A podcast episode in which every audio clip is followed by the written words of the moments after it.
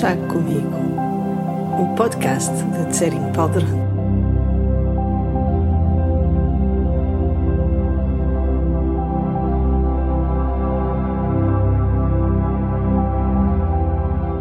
Estes episódios de podcast são chávenas de chá que eu partilho com os meus amigos, as pessoas que se conectam comigo e com a minha maneira de explicar o Dharma, com o meu entusiasmo pela vida, com os meus momentos de insustentável ternura.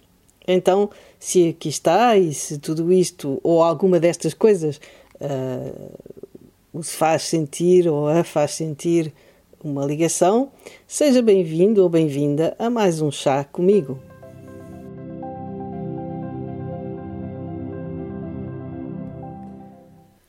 Claro que ninguém quer sofrer. Claro que todos queremos bem-estar, felicidade. Mas a vida é composta por coisas boas e más, momentos de alegria e momentos de dor. Habitualmente queremos apenas o que é bom. Não vemos nada, nada positivo nas coisas difíceis, mas felizmente a realidade não é assim tão linear.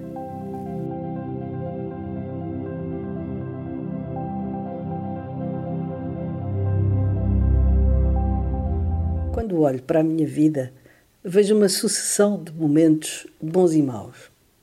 Nada excessivo. Reconheço que nunca me faltou nada de essencial e que também não atravessei nada de traumático. Mas a verdade é que a importância ou o impacto das coisas não se pode medir apenas pela sua magnitude exterior.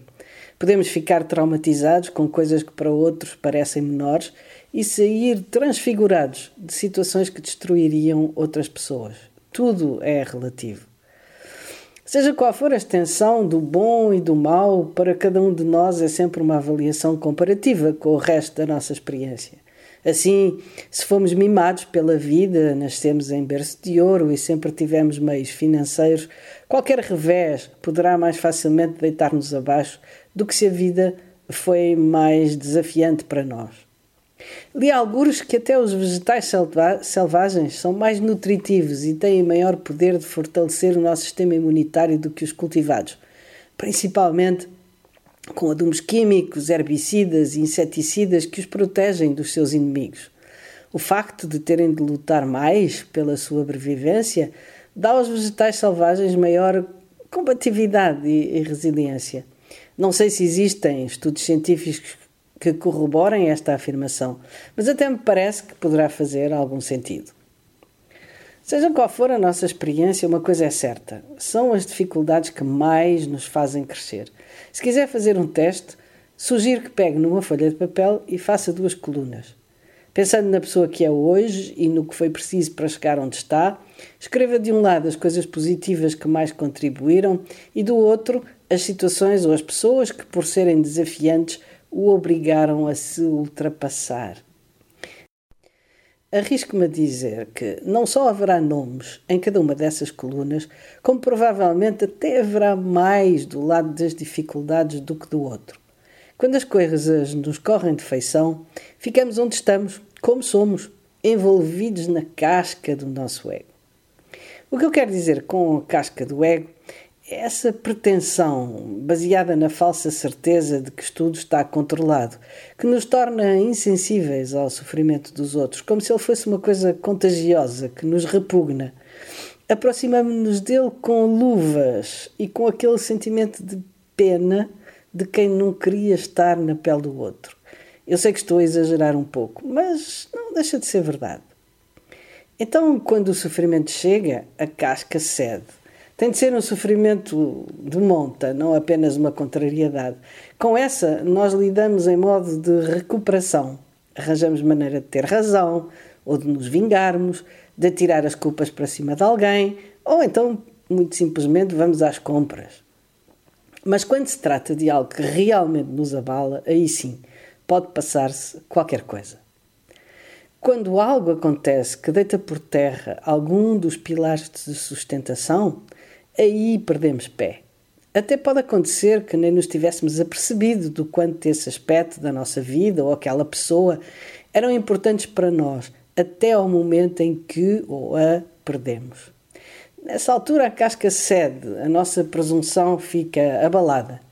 Aí a derradeira estratégia do ego, no sentido de se recompor, é a revolta, a luta, a não aceitação. Debatemos-nos dias, semanas, meses, para o resto da vida até. E de certa forma isso ressolidifica a casca. Provavelmente ficará até mais grossa, com bossas e buracos, como um corte mal cicatrizado. E se tivermos algumas dessas rachaduras ao longo da vida, a casca pode ir espessando, endurecendo e ganhando até um gosto amargo. Isso, porém, não é necessariamente assim. Às vezes, quando a casca quebra, a luz que está dentro de nós brilha com mais intensidade. Apercebemos-nos de que aquilo em que confiámos falhou e é então uma boa altura para nos interrogarmos sobre a sua validade. Temos sempre tendência para achar que algo correu mal, que alguém cometeu um erro, mas o budismo ensina-nos que a natureza das coisas é impermanente e as expectativas de solidez, permanência e felicidade eterna do ego nunca se poderão concretizar. Assim, antes que o ego se volte a enroscar em torno de qualquer coisa, por que não procurar algo que valha a pena? Contrariamente ao que podemos pensar, do ponto de vista espiritual, a desilusão em relação ao valor das coisas exteriores é excelente. E nesse sentido, o sofrimento e a perda são os nossos grandes amigos espirituais. Em vez de ficarmos amargos em relação às pessoas por não cumprirem as suas promessas e serem egoístas ou em relação às coisas por estarem sempre a mudar, é a altura de compreender que essa é a sua natureza, que não podemos esperar delas o que não nos podem dar e que, em última análise, não há ninguém a culpar. Podemos aproveitar os espaços deixados pelas perdas para preenchê-los com objetivos tais como o desenvolvimento interior de qualidades e emoções positivas, dedicando pelo menos uma parte do tempo que ficou disponível a uma prática espiritual. Assim, afrouxamos o ego e tiramos partido da oportunidade que a vida nos ofereceu para amadurecermos e crescermos espiritualmente. Quando a ruptura é radical e implica perdermos algo ou alguém que nos era muito precioso, temos a oportunidade de um verdadeiro recomeço. Apesar de doloroso, o processo é o de uma profunda renovação e pode permitir-nos enveredar por caminhos que, em situação normal, nunca teríamos escolhido. Como nos libertamos do medo, há força, mas bom, o medo associado com a posse, já não temos nada a perder. Quando sentimos essa audácia, temos de aproveitar antes que o ego se acomode de novo à rotina. O momento de ruptura é o fim de qualquer coisa, mas é também uma oportunidade de início de algo melhor. Assim, em vez da revolta e da ira, quando aceitamos o sofrimento, a mudança, a perda, tornamos-nos mais abertos, mais sensíveis e também mais ousados. O sofrimento mostra-nos a necessidade de reconhecer e cultivar o nosso interior, aquilo que está encerrado dentro da casca e que brilha através dos telhaços. É o momento de entender que nos identificamos com a casca quando o nosso verdadeiro ser é a luz que ela encobre. A casca, na verdade, não protege nada a, ser, a não ser a si própria. A luz dentro de nós não precisa de proteção. Atenção! O sofrimento não é uma varinha mágica que nos transforma necessariamente em pessoas melhores. É, infelizmente. Mas é uma oportunidade de transformação, uma chamada de atenção para a importância de convivermos com o nosso ser, com a nossa bondade fundamental e de deixarmos que o lótus da ternura se alimente da lama da desilusão e do sofrimento. Fica bem.